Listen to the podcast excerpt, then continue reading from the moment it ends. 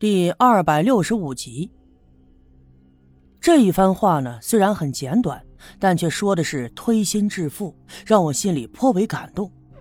赵村长，你别看他年纪大了，但果然是一个城府极深却又心思缜密的人。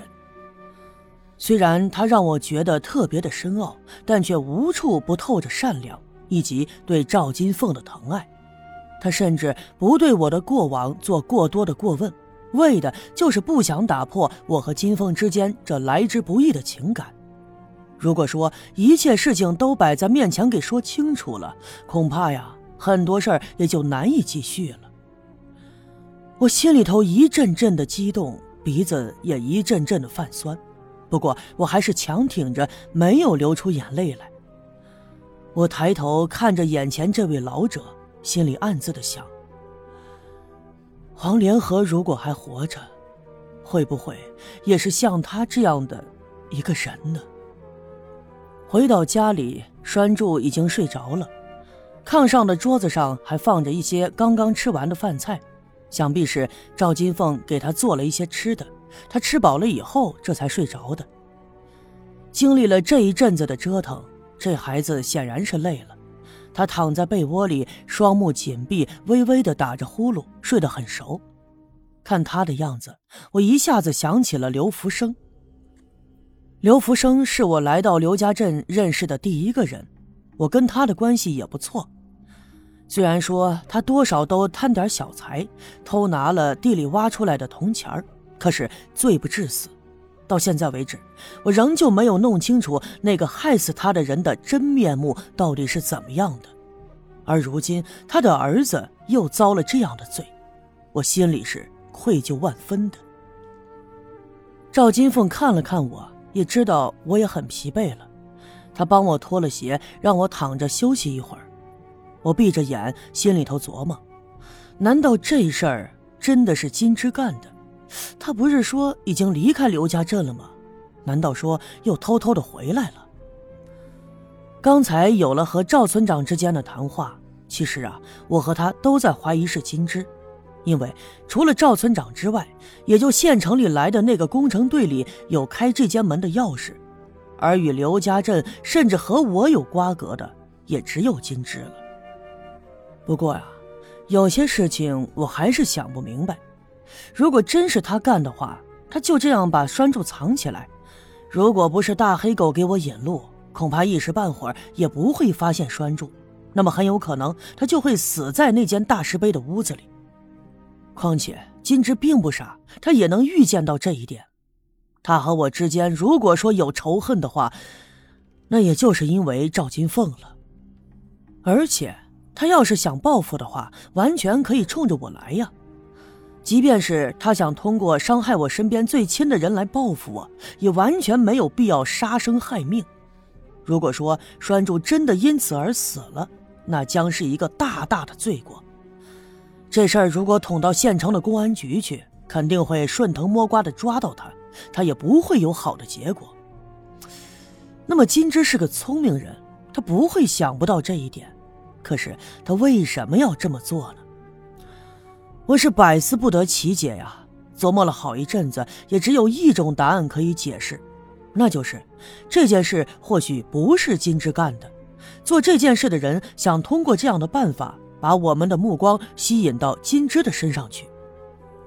如果说这个猜测成立的话，那么这个人的身上也一定有钥匙，那这把钥匙也一定是从金枝的身上得到的，那也就说明了这个人跟金枝之间。是有着关联的。当然了，这一切呀，又都是我的猜测。所有的猜测靠的是我丰富的想象力。来到刘家镇这么长时间以来，我所做的所有决定、思考的所有问题，都是凭着这样的想象力的。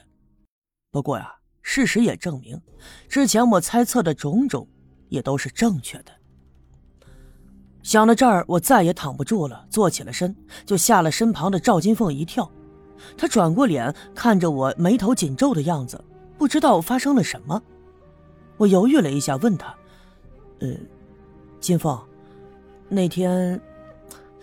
那天金枝是离开了刘家镇吧？”听我这么一问，赵金凤愣了，毕竟金枝这个人在我俩之间的关系是有些敏感的。你咋突然问起这个呀？赵金凤反问我，我担心他误会，就连忙解释：“啊，没事儿，没事儿，我就是顺口问问。”走了，赶着车，拉着他姨娘顺道从北山坡上走的，老郑他们都看见了。我点了点头。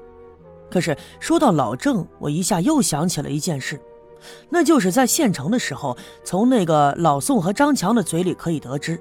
他们所说的那个靠谱的朋友，应该就在小分队里。那么之前我怀疑的是刘老二，最近的种种迹象表明又不是他，于是我曾一度的失去了目标。刚才赵金凤说到老郑，我忽的一下想起来，那那个人会不会是老郑啊？这个想法一出呀，吓了我自己一跳。于是我眉头紧皱，仔细的琢磨。这个小分队里头啊，刘老二是队长，那么除了他之外，能说了算的也就是老郑。在某种程度上来讲，老宋也算是队长，在小分队里有举足轻重的身份。那么这一点，呃，和老宋张强嘴里描述的是相符的。第二，老宋和张强出事的那一天，是老宋把他们从小阴坡上找回来的。当时我就看得出来，老宋他们俩受了极大的惊吓，我就猜测，一定是经历了什么令他们恐惧的事儿。哼，不过听老郑所说，他们只是在山沟里迷了路，走不出来而已。呵呵，事情竟然被老郑说的是如此轻描淡写。那么，如张强和老宋在县城里跟我所说的那些，这老郑是不会看不出其中的事情的。那么他为什么这么说呢？难道是在替张强还有老宋隐瞒着什么？第三，我又想起王革命家出事的那一天，在井底下发现了一个空洞。那么刘老二钻进去以后，后来就发生了意外，是老郑下到井里头把刘老二救出来。当时呢，就刘老二所说，恍惚的是有什么东西砸了一下他的后脑。所以他才眼前一黑昏过去的，可老郑却说是洞穴上的石头坠下来砸到了刘老二的后脑勺。当时呢，我还怀疑过，如果是上面的石头砸中了头，伤的应该是头顶，可刘老二的伤分明就在后脑，这个并不符合逻辑。不过当时无论如何呀，我没有对老郑产生过任何的怀疑。那么如今这么一想。老郑，难道又是在说谎？